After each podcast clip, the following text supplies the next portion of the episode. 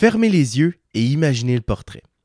Vous êtes à Montréal, en Nouvelle-France, disons autour de l'an 1740. C'est la fin de la journée et vous décidez d'aller vous promener. Vous déambulez dans les rues, mais quand je dis déambuler, c'est plutôt que vous essayez d'éviter de marcher dans la boue et l'eau qui embourbent toutes les rues. Avec le printemps, c'est presque impossible. Vous montez sur le trottoir en bois, mais après quelques pas, vous êtes obligé d'arrêter. Il est complètement bloqué par un tas de fumier. Ce doit être encore prud'homme qui n'a pas nettoyé son bout de trottoir. Retournant sur la rue, vous rebroussez chemin et décidez d'aller plutôt sur la place du marché, manquant de glisser et tomber dans la boue trois ou quatre fois en chemin. Au loin, vous voyez les murs de pierre qui entourent la ville. Ils ne sont pas encore terminés après presque 30 ans de construction. Une chance que dans le futur, les nouvelles technologies permettront de construire rapidement, n'est-ce pas? Une fois sur la place de marché, vous regardez autour de vous. D'autres personnes se promènent, quelques soldats près des portes de la ville et évidemment des cochons qui déambulent sur la place. Quand vous étiez jeune, la vie était plus animée. Mais depuis quelques années, on dirait que tout est gris. La pierre des maisons, les toits de tôle, les murs de la ville, c'est un peu monotone comme visuel. En entendant sonner les cloches de l'un des nombreux clochers de la ville, vous vous dites que c'est l'heure. Il faut se dépêcher un peu pour pouvoir rentrer à la maison avant la tombée de la nuit. Parce que les petites ruelles deviennent particulièrement inquiétantes dans le noir total. Vous avez hâte à demain parce que demain c'est dimanche. Bon, les cabarets seront fermés, mais après la messe, pourquoi pas une petite visite dans le jardin des Jésuites ou encore peut-être amener la petite famille chez les amis. On pourrait y danser ou encore jouer aux cartes, mais évidemment tout ça dans le dos du prêtre. Avant de vous coucher, vous allez tirer un peu d'eau pour faire toilette. De l'eau du puits, évidemment, pas du fleuve, faudrait pas tomber malade comme le voisin. Peu après les derniers rayons du soleil, vous rajoutez une ou deux bûches dans la cheminée fraîchement ramonée et hop, au dodo. Après tout, il faudra se lever tôt demain pour faire le pain. Qu'est-ce que vous dites de ce petit portrait? Triste? Bucolique? Romantique? Aujourd'hui, à tous les chemins mènent à Montréal, parlons un peu du quotidien des Montréalistes à la Nouvelle-France.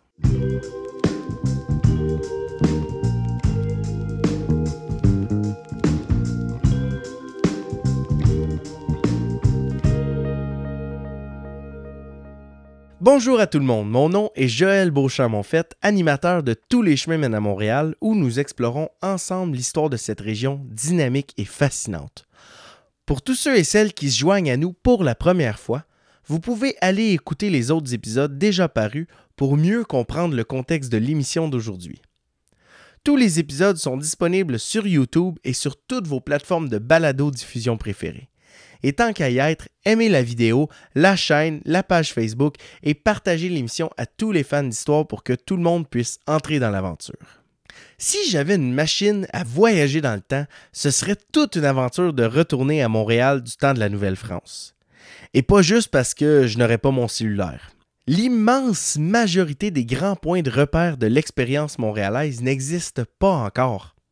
En fait, dans ce qui est aujourd'hui le vieux Montréal, seulement deux bâtiments existent à l'époque de laquelle je parle, c'est-à-dire le Château Ramsay et le Séminaire des Sulpiciens. C'est tout. Pas de vieux port, euh, pas de rue de la Commune, pas de place Jacques-Cartier, même pas la basilique Notre-Dame. Bon, maintenant qu'on est complètement dépaysé, j'aimerais bien dans l'épisode d'aujourd'hui faire un petit tour d'horizon du Montréal de cette époque. À quoi ça ressemble d'y vivre? Mais la première chose à savoir, c'est que Montréal, ce n'est pas la ville d'aujourd'hui qui couvre la majorité de l'île. C'est en fait un petit rectangle d'un kilomètre et demi par 400 mètres, environ entre les rues Saint-Pierre, Saint-Paul, Saint-Jacques et Saint-Denis. Au-delà de ces rues, il y a des remparts en pierre, un peu comme il y en a encore aujourd'hui autour du Vieux-Québec. La palissade de Pieux qui avait été bâtie à partir de 1687 se révèle insuffisante pour des guerres à l'européenne, alors que la France et la Grande-Bretagne entrent en conflit de plus en plus souvent. Les autorités profitent donc de la paix qui s'ouvre après la signature du traité d'Utrecht en 1713 pour fortifier la ville. Après une période de planification, on engage l'ingénieur militaire Gaspard Joseph Chosegros de Léry qui dresse les plans finaux. À partir de 1718, un rideau de pierre de 3500 mètres est construit autour du vieux Montréal avec 6 mètres de hauteur, des portes de ville pour contrôler les entrées, des fossés, des glacis pour limiter les attaques à l'européenne. Au-delà de l'aspect défensif, les murs sont impressionnants et servent particulièrement à intimider l'adversaire, l'obliger à faire un siège pendant que des troupes venues de Québec peuvent les prendre à revers. La construction des murs prend plus de 30 ans et se termine seulement en 1744, et la facture est très salée. Le coût total s'élève à 445 000 livres, ce qui vaut environ 11 millions de dollars en valeur d'aujourd'hui. L'immense majorité de ce montant est payée par la couronne française, avec une petite partie par les citoyens et les Sulpiciens qui sont les seigneurs de l'île. Les remparts créent aussi une démarcation très claire entre la ville et ce qu'il y a à l'extérieur. Progressivement, ce sera une population plus aisée d'artisans, bourgeois, commerçants, religieux et aristocrates qui ont les moyens de vivre à l'intérieur des murs, alors que les populations moins nanties sont rejetées à l'extérieur.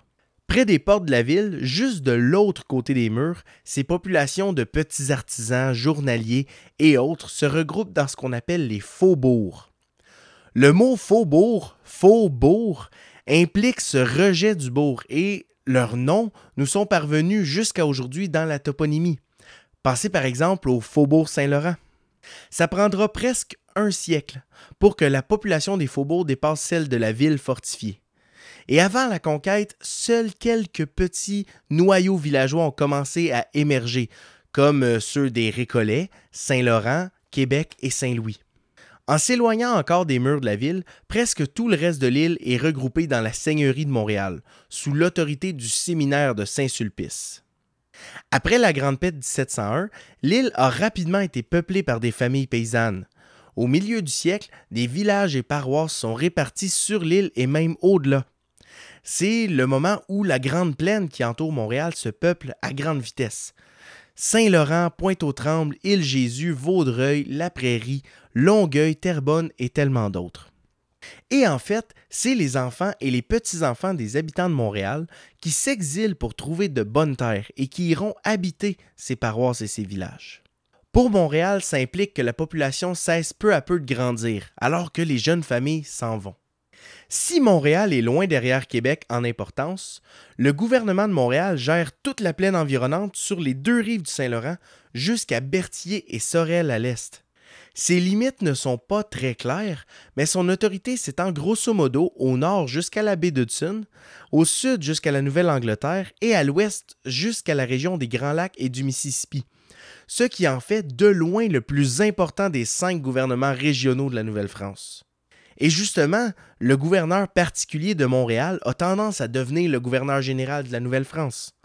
Pensons par exemple à Louis-Hector de Calière, ou Philippe de Rigaud de Vaudreuil, Claude de Ramsay et Charles Lemoine, tous de futurs gouverneurs généraux de la Nouvelle-France. L'importance de Montréal comme porte d'entrée de l'Ouest est aussi montrée par la présence de soldats dans la ville. Les soldats du régiment de Carignan-Salière ne seront finalement pas restés si longtemps dans la colonie juste assez pour écarter la menace Haudenosaunee. À partir de 1683 et jusqu'à l'éclatement des guerres qui mèneront à la chute de la Nouvelle-France, ce sont les compagnies franches de la marine qui prennent le relais comme principale force armée dans la colonie. Durant cette période, le gouvernement de Montréal entretient 13 compagnies de troupes franches de la marine. La grande majorité n'habite pas directement à Montréal, mais plutôt dans les forts de l'Ouest mais il y a quand même autour de 250 soldats à temps plein entre les murs de la petite ville, ce qui fait qu'ils sont quand même assez durs à manquer. Ils sont une présence continuelle chez l'habitant de Montréal parce qu'il n'y a pas de caserne pour les soldats et ils logent donc directement dans les maisons de la population. Plus que jamais dans son histoire, le Montréal de la première moitié du 18e siècle est une ville d'abord et avant tout militaire. Elle est à la fois un centre d'approvisionnement des troupes et des nombreux forts de l'Ouest, mais aussi un centre logistique pour les opérations militaires vers le cœur du continent. Les murailles qui entourent la ville sont une preuve frappante de cette militarisation. Mais il y a en plus la colline de la citadelle, un fort qui domine la ville, il y a une poudrière, des hangars, des magasins servant les soldats et les officiers. Soldats et officiers qui, il faut le rappeler, habitent directement dans votre maison. Jamais il n'aura été aussi facile d'assurer un contrôle sur la population. Le second grand contrôle social de la ville vient cette fois-ci des communautés religieuses. Les prêtres de Saint-Sulpice ou Sulpiciens sont seigneurs de toute l'île à l'exception d'une partie du Mont-Royal. En plus de posséder directement certains terrains comme le domaine de la montagne, euh, le saut récollet et la ferme Saint-Gabriel, ils sont les propriétaires d'une quinzaine de moulins à eau et à vent qui leur apportent des revenus supplémentaires. Les habitants ont l'obligation d'y venir moudre leurs grains en payant toujours évidemment un prix. D'autres communautés religieuses occupent des espaces à Montréal et distribuent des services à la population. Il y a les Sœurs hospitalières de Saint-Joseph, fondées par Jeanne Mance, qui possèdent l'Hôtel Dieu. Il y a aussi la Congrégation Notre-Dame, fondée par Marguerite Bourgeois, qui apporte une éducation aux jeunes filles. Pour l'éducation des jeunes garçons, il y a les frères Charon, qui possèdent l'hôpital général. L'hôpital général est ensuite cédé en 1730 aux Sœurs de la Charité ou les Sœurs Grises, fondées par Marie-Marguerite Dufrost de la Gemeraie, qu'on connaît aujourd'hui sous le nom de Mère Diouville. Enfin, deux communautés religieuses bien établies en Europe ont des couvents à Montréal sur la rue Notre-Dame. Il y a les Récollets à l'ouest et les Jésuites à l'est, qui sont sur les terrains qui deviendront l'Hôtel de Ville et une partie du Champ de Mars. Ensemble, les terrains gouvernementaux, militaires et religieux occupent une immense partie de la ville avec leurs bâtiments et leurs jardins. En fait, à partir des années 1720, la forme générale du vieux Montréal, mais aussi certains de ses principaux traits, vont nous rester jusqu'à aujourd'hui, comme une ville en pierre, laissée pour le prestige des groupes dominants de la société. Un premier élément transformateur arrive dès 1721 sous la forme d'un grand incendie le 19 juin, un arquebusier décide de célébrer la fête Dieu en tirant un coup de feu dans les airs. Pas de chance, le coup frappe la toiture en bardeau de cèdre de l'Hôtel Dieu, et le feu détruit 112 maisons, laissant autant de familles à la rue. Les incendies sont monnaie courante dans la ville, surtout l'hiver alors que les maisons faites de bois sont une proie facile pour les flammes. Les autorités réagissent et décrètent une série de règlements pour réduire les chances d'incendie. Désormais, les seuls matériaux acceptables pour la maison sont la pierre pour les murs et le fer blanc pour le toit. Parlant du toit, il devra désormais être muni de murs coupe-feu entre les maisons, d'une échelle pour accéder facilement au toit et la cheminée devra être inspectée et ramonée régulièrement. Tout ça donne un look plutôt froid et sobre à Montréal, et les premiers touristes et voyageurs soulignent à quel point la ville est grise. Autre point, l'obligation de rebâtir avec des matériaux coûteux comme la pierre repousse les familles moins nanties vers les faubourgs où ces interdictions ne s'appliquent pas. Progressivement, on a donc deux villes dans la ville. Une qui est à l'intérieur des murailles où l'élite marchande et institutionnelle habite les lots prestigieux et bien bâtis, et l'autre à l'extérieur des murailles où les moins nantis s'entassent dans des maisons qui sont pas tellement au-dessus du niveau de la simple cabane. Bien que ces mesures atténuent le risque d'incendie, Montréal n'a pas fini de brûler, loin de là. Seulement 13 ans plus tard, en 1734, un nouvel incendie ravage encore une fois le même secteur, détruisant une seconde fois l'Hôtel Dieu. C'est l'incendie duquel j'ai parlé au dernier épisode, celui menant à la condamnation à mort de Marie-Joseph Angélique, une esclave noire. Et 20 ans plus tard, en 1754, un autre incendie important voit 46 maisons et la chapelle Notre-Dame de Bon Secours partir en fumée. Nous avons d'ailleurs tourné un épisode sur le site archéologique de cette chapelle que vous pouvez aller voir en cliquant dans le lien que je mettrai en bas dans la description. Pour revenir à cet épisode-ci, une des raisons qui explique les grands dommages causés par les incendies, c'est que contrairement à ce qu'on pourrait penser, l'accès à l'eau n'est pas si facile à l'époque française. Pourtant, la petite ville de Montréal est littéralement entourée d'eau. Il y a le fleuve Saint-Laurent, évidemment, mais également la petite rivière Saint-Pierre, le ruisseau Prud'homme et le ruisseau Saint-Martin, en plus d'un grand marécage à l'emplacement actuel de la gare Vigée. À l'exception du fleuve, ils ont tous aujourd'hui été recouverts sous des rues, comme par exemple les rues d'Youville et Saint-Antoine. Malgré l'abondance de l'eau, elle n'est déjà plus potable, simplement parce qu'elle est trop polluée. En fait, les ordures ne sont pas ramassées dans la ville, et il est pratique courante pour la population de jeter ces ordures directement dans le fleuve et les cours d'eau. Carcasses d'animaux, sang, déchets et autres rendent l'eau malpropre et puante. Et inutile de dire qu'il n'y a pas d'égouts et d'aqueducs non plus. L'eau bue par la population vient donc plutôt de quelques puits privés et publics creusés dans la ville. Lors d'un incendie, de longues chaînes de seaux d'eau sont donc constituées à partir des différents puits et citernes jusqu'à l'incendie, ce qui n'est pas optimal. En plus, en 1721, on a simplement manqué de seaux. Il a donc fallu se rabattre à limiter le feu en détruisant à la hache des maisons à proximité pour empêcher l'incendie de s'étendre. Et pour les braves qui acceptent de boire l'eau directement des rivières, c'est souvent la diarrhée, fièvre et maladie gastrique qui les attendent. La relative rareté de l'eau est une chose, mais en plus on s'en méfie parce qu'on croit que l'eau apporte des maladies. Il est donc recommandé de ne pas se laver à l'eau et au savon. On devrait plutôt utiliser des poudres et des parfums pour assécher et cacher l'odeur. Et pour les dents, c'est la même chose. Il est recommandé de frotter avec les doigts ou un tissu sec, puisque l'eau pourrait faire tomber les dents à ce qu'on croit. Aussi, pensez aux aristocrates avec leurs grandes perruques blanches. Ben, celle-ci sert à cacher les cheveux gras et couverts de poux parce qu'on ne se lave pas les cheveux à l'eau non plus. Bref, vous l'aurez compris, la crainte de l'eau oblige à cacher la mauvaise hygiène derrière une foule de petits trucs.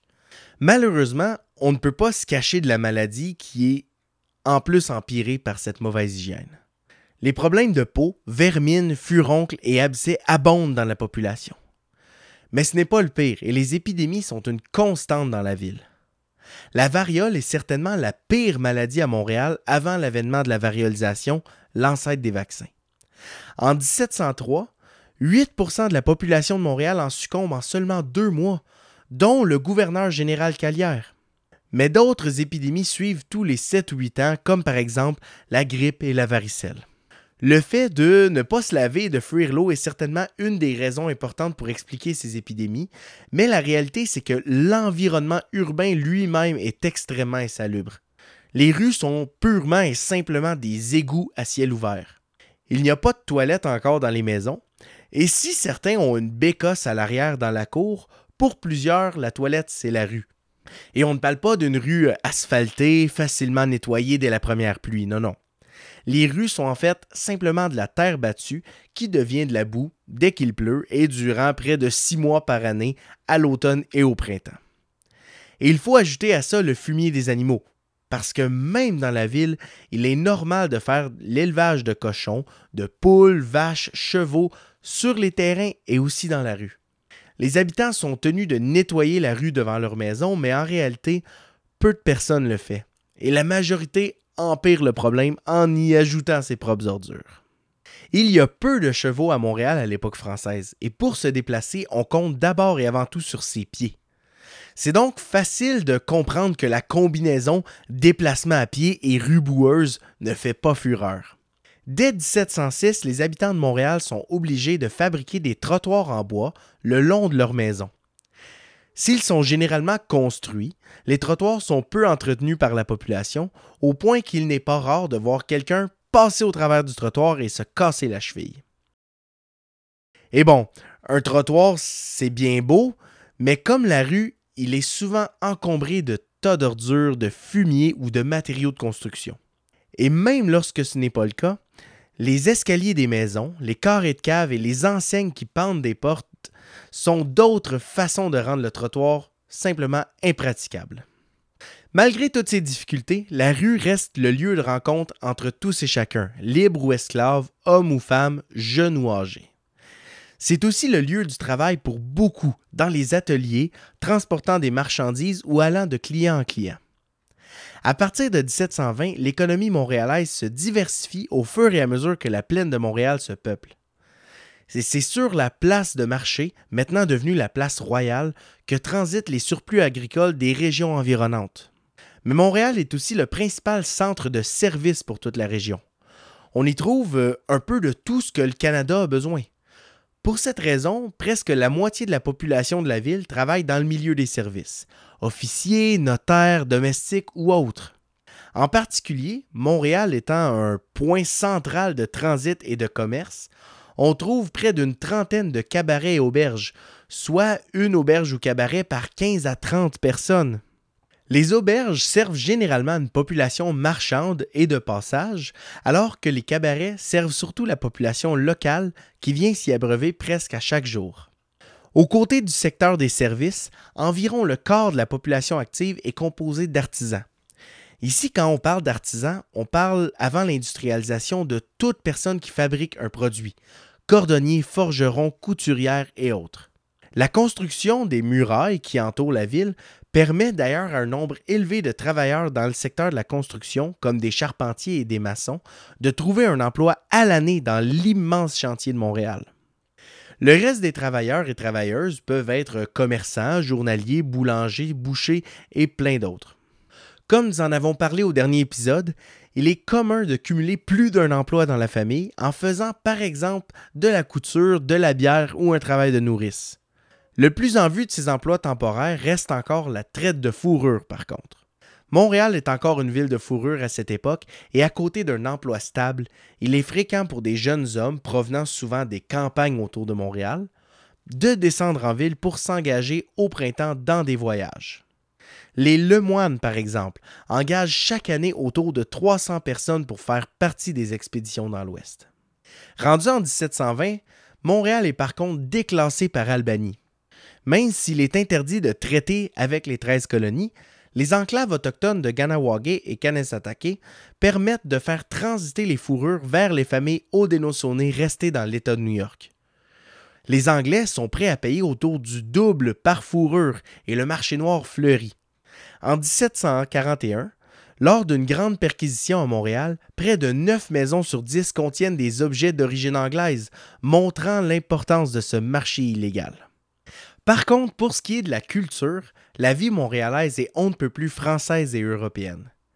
Il faut dire que l'élite montréalaise est souvent constituée de petits nobles français qui sont seulement de passage à Montréal et ne cherchent donc pas nécessairement à se canadianiser. On retrouve donc des loisirs typiquement français à Montréal comme les jeux de cartes et les jeux de hasard, les échecs, les dames et le billard. Répandus dans la population, les promenades et les danses sont autant de façons d'animer joyeusement une fin de soirée. Mais évidemment, hier comme aujourd'hui, l'activité préférée des Montréalistes reste les potins. À table, au marché ou dans la rue, les rumeurs vont de bon train sur telle ou telle personne qui aurait été infidèle, dévergondée ou criminelle. Twitter et Facebook n'ont certainement pas inventé l'art du ragot et de la fausse nouvelle. À partir de 1713, Montréal connaît une longue période de paix qui permet à la ville de prospérer et de se transformer. Comble d'ironie, c'est aussi le moment où la ville apparaît plus militaire que jamais, avec la construction d'une enceinte fortifiée et l'élaboration d'un nouveau rôle en tant que place forte pour protéger le cœur de la colonie.